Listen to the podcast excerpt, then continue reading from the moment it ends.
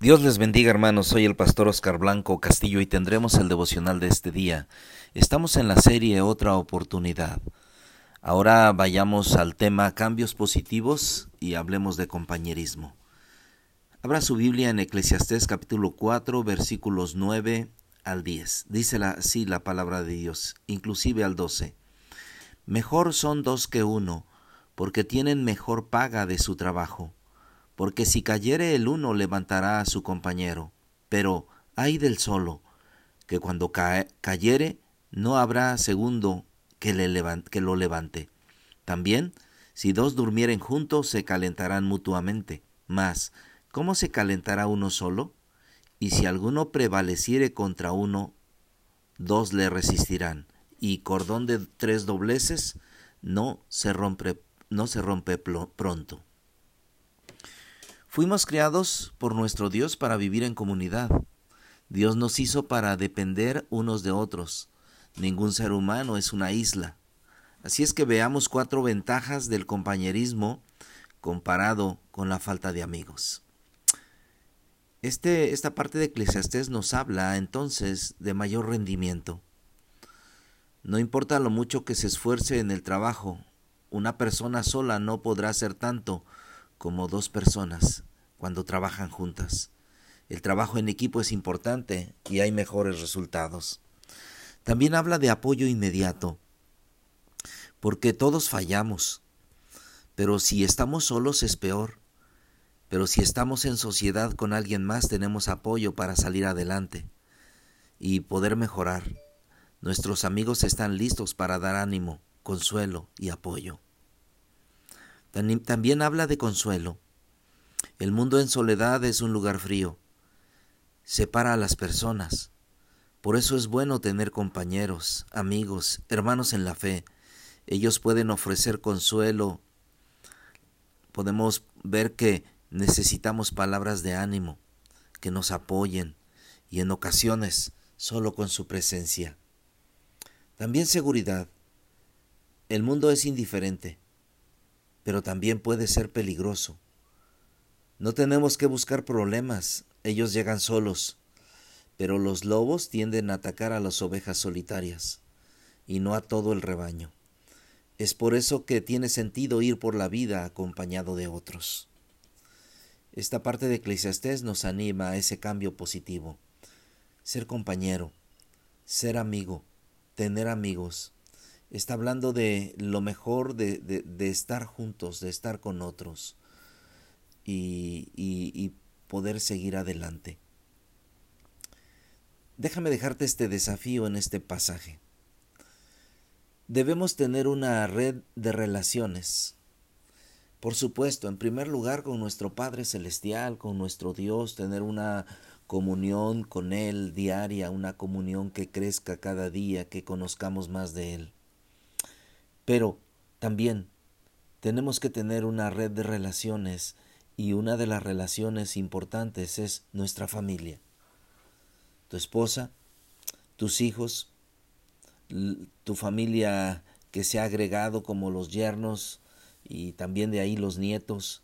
Yo ahora como abuelo puedo ver todo esto que es enriquecedor y maravilloso. Así es que debemos tener e, e, es, esas relaciones con la esposa, platicar, eh, llevar juntos una carga, orar, eh, sacar juntos alguna decisión, eh, platicar, es importante. Pero también es importante tener un mentor, así como, como, como, un, como el apóstol Pablo, un Pablo que pueda uno platicar con él, que pueda uno estar con él y que en medio de las crisis, poder eh, preguntar, eh, tener dudas, tienes dudas y entonces puedes preguntar a alguien. Eh, pero también un compañero a quien, a quien dar cuentas. Tú debes tener un compañero a quien dar cuentas o, o tu misma familia, tu misma esposa o alguien más, algún amigo y que, que le digas, oye, hice esto bien o hice esto mal y entonces poder, poder ayudarse mutuamente. Pero también tú debes, debes dejar un legado de enseñar a otros lo que sabes. Tu oficio, las cosas que sabes, pero principalmente la palabra de Dios. Tener un aprendiz o un discípulo que, que le siga como un Timoteo. Así que Dios diseñó a la familia para ser un refugio, donde podemos experimentar intimidad y amor incondicional. Estamos para conocer y ser, totalmente conocidos sin temor a ser rechazados. Y eso podemos lograrlo en primer lugar en la familia, en la comunidad de la fe también. Así como podemos ver que los científicos tienen su laboratorio en donde pueden experimentar, la familia debe ser ese lugar, un lugar seguro para practicar, para escuchar, para amar, para perdonar, principalmente también para aprender de la palabra de Dios y para aún resolver conflictos.